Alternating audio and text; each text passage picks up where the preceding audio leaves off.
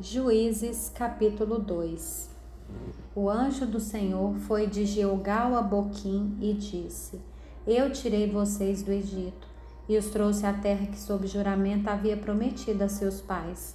Eu disse: Nunca invalidarei a minha aliança com vocês. Quanto a vocês, não façam nenhuma aliança com os moradores dessa terra. Pelo contrário, derrubem os seus altares.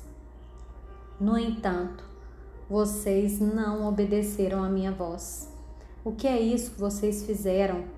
Por isso também eu disse: Não expulsarei esses povos da presença de vocês, pelo contrário, eles serão seus adversários, e os deuses deles serão uma armadilha para vocês.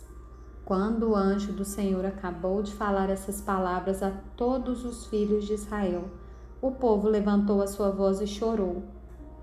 Por isso, aquele lugar foi chamado de Boquim, e ali ofereceram sacrifícios ao Senhor. Depois que Josué despediu o povo, os filhos de Israel se foram cada um à sua herança para possuírem a terra. O povo serviu o Senhor todos os dias de Josué e todos os dias dos anciãos que ainda sobreviveram por muito tempo depois de Josué e que viram todas as grandes obras que o Senhor tinha feito por Israel. Josué, filho de Num, servo do Senhor, morreu com a idade de 110 anos. Foi sepultado em sua própria herança em Timnatieres, na região montanhosa de Efraim, ao norte do monte Gaás. Toda aquela geração também morreu e foi reunida aos seus pais. E depois dela se levantou uma nova geração que não conhecia o Senhor, nem as obras que ele havia feito por Israel. Então os filhos de Israel fizeram o que era mal aos olhos do Senhor, servindo os Baalins.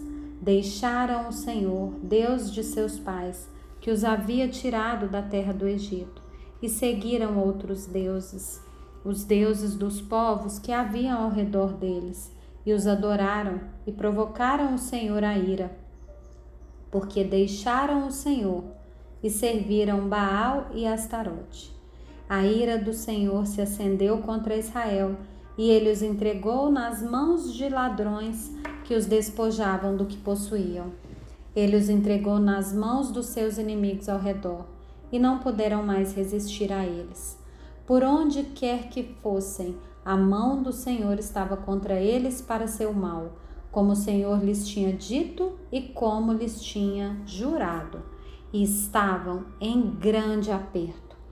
Então o Senhor suscitou juízes que os livraram das mãos dos que os atacavam e roubavam mas eles não obedeceram aos seus juízes. Pelo contrário, se prostituíram com outros deuses e os adoraram.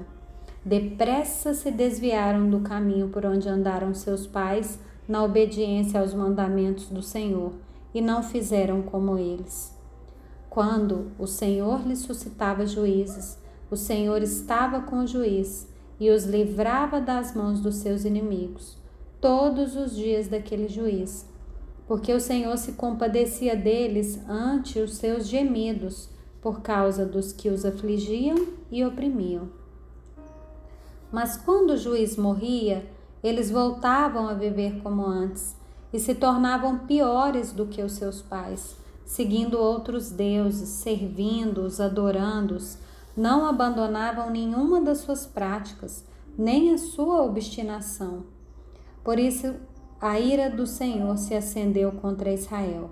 E ele disse: Porque esse povo transgrediu a minha aliança que eu havia ordenado a seus pais, e não deu ouvidos à minha voz, também eu não expulsarei mais de diante deles nenhuma das nações que Josué deixou quando morreu.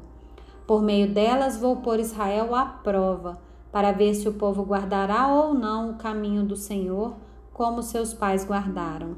O guardaram. Assim, o Senhor deixou que aquelas nações ficassem e não as expulsou logo, nem as entregou nas mãos de Josué.